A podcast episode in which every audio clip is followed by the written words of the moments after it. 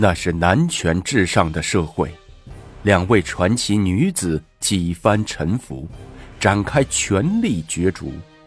今天，让我们走进历史的洪流中，看看属于他们的故事。武则天，后宫之争。萧妃正拿着三尺白绫布站在凳子上，往房梁上甩来甩去的甩。见皇上快到门口了，才一下子甩上去，挽了一个阴阳扣。干什么你？李治进门一看，气得怒喝一声。旁边站着的太监宫娥急忙把萧妃扶下来。萧妃一头扎在李治的怀里，哇哇的哭着。李治顿时也觉心酸，挥手屏退众人，扶着萧妃坐到了床上。李治摸着萧妃的肿脸，问：“他怎么把你打成这样？”萧妃撅着厚嘴唇，万分委屈的哭诉着：“ 我不该为皇上生这几个孩子，遭人记恨。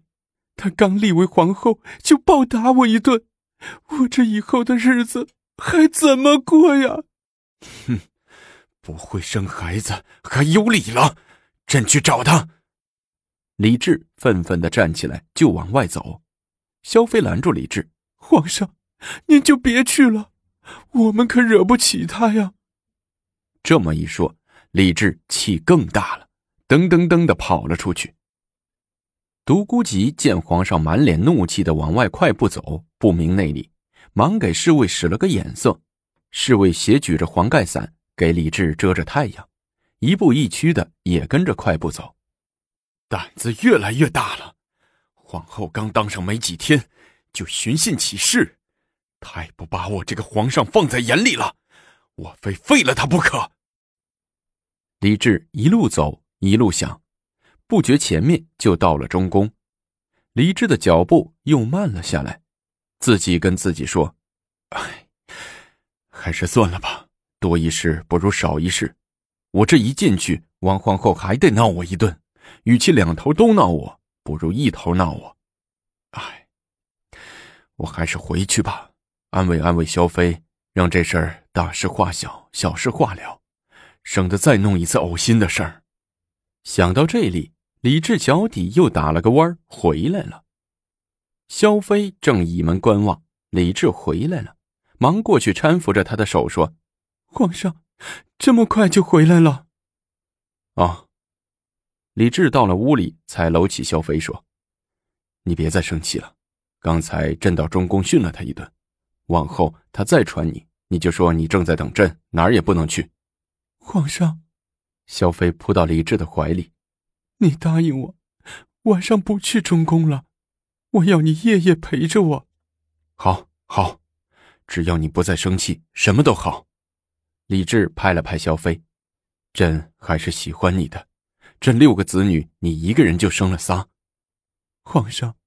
只要你天天晚上来，臣妾还能给皇上生出几个聪明漂亮的王子公主。哼，好啊，朕以后就夜夜专宠你。李治也兴奋起来。只要皇上夜夜来臣妾处，臣妾就不争那个皇后的位子了。让皇后天天晚上搂着宝寿高兴吧，臣妾才不稀罕那个有名无实的臭中宫呢。萧妃得意的说着，就上来亲吻李治。哎，淑妃，别别！李治看着他的厚嘴唇，闪躲着。你先养养伤，消消肿，朕晚上再来。朕这会儿还得去视朝嘞。时序已进入十一月了，天气微冷，天也黑得早了。宽阔的街道上也没有多少行人，两辆马车一前一后，顺利的到达感业寺的门口。独孤及首先下车到门卫上接洽。然后才引着李治往寺里走。路上，李治说：“不知他睡了没有？独孤及，直接去他的禅舍吧。这不合适吧？他一个屋不知住着几个人呢。咱们还是去住持房里，再着人叫他。啊，没事他上回跟朕说过，是一个人住的。那……独孤及沉吟了一下，好吧。”皇上，您自己小点声敲门进去，老奴和几个侍卫藏在对过的花池里。不过，您可快着点不能回宫晚了。好，照你说的去办。他是第几个门？李治问独孤吉。从东往西数，第三个门别记错了。禅舍里，武则天已脱去了衣服，围着被子，靠在枕头上，烛光如豆。他一边看书，一边轻轻的按摩着脸颊。这时，有人轻轻的敲门。谁呀？武则天问。没有人回答，仍是轻轻的敲着门。武则天只得下床去开门，以为是哪个姐妹又来串门。门开了，一个青衣小帽的男人带着一股凉风窜进来。没等武则天反应过来，他又转手把门关上。你，是朕，吴姐姐，阿志，啊，是阿志。武则天把提着的心放下来，禁不住喜极而泣。你。你怎么现在来了？在宫里闷得慌，就来了。你是怎么来的？武则天拉着李治的手就往床边走。坐马车来的，他们几个都在外边的花池守着嘞。李治看着武则天只穿着亵衣，忙掀开被子把她扶进去。你快进去，别冻着身子。李治斜坐在床边，手伸进被窝里，抓住武则天滚热的手。满脸笑意的看着武则天，武姐姐。烛光下，武则天娇羞着脸，斜睨着李治，手指抠着他的手心，说：“你你来干什么？朕，朕想你了。你想我哪一点？”李治嘿嘿的笑着，把手摸到武则天的胸脯上，一把又一把的揉着。武则天咯咯的笑着。轻轻的挣扎着，嚷着痒。李治索性放开手脚，另一只手也伸了过去，摸着她微微凸起的小腹，又顺流而下，一路摸开去。他的手时重时轻，眼光看着她的脸，观察她表情的变化。他浑身变得热辣辣的，低声呻吟着，双手紧紧的把李治拉到自己的怀里。两个人最终纠缠在一起，走进快乐的梦境。梦醒之后，两个人又身轻无力，像杨花在春风里飘荡。李治凝视怀中这丰腴白皙的可人儿，不由得又一次亲吻着。武则天丰满俊秀的脸上流动着几颗晶莹的泪水，这少见的情形让李治慌了神，扳着他的膀子，急切的问。怎么了，吴姐姐？武则天急忙擦开泪水，露出笑容：“ 没有什么，我是高兴的。”李治摇摇头：“不，朕知道你心里的想法，只是……”武则天忙用手捂住他的嘴，把香腮贴上去摩擦着：“阿志，我真是高兴的，你别有什么想法。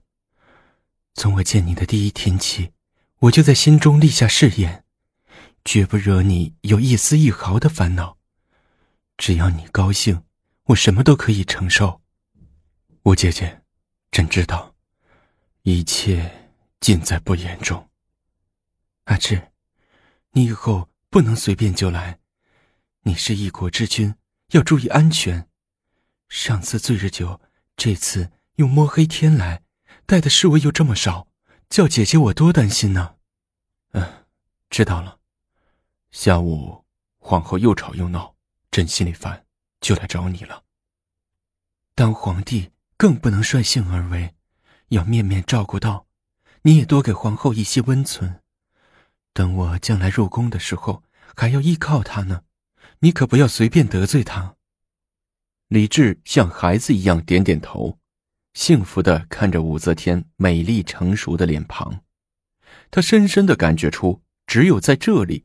他才找到了自己的慰藉，只有在这里，他才找到了心理和肉体同时得到歇息的温床。吴姐姐，白天有课，晚上时间你是怎么打发的？睡觉呗，睡不着就看书。喏，你敲门的时候，我正在看书呢。哦，看的什么书啊？李治拿起床上的一本书，是《左传》。你个女人家还爱这个？俗话说以古鉴今，多看点历史方面的书有用处，将来入宫时可以上书言事，好为你治国安邦做一代明君出一份绵薄之力。真难为你了。李治边翻书边赞叹着。这时，书里掉下一张纸笺，这是什么？李治拿过来，念着上面的字：“如意娘妩媚，看朱城碧丝纷纷，憔悴之离为忆君。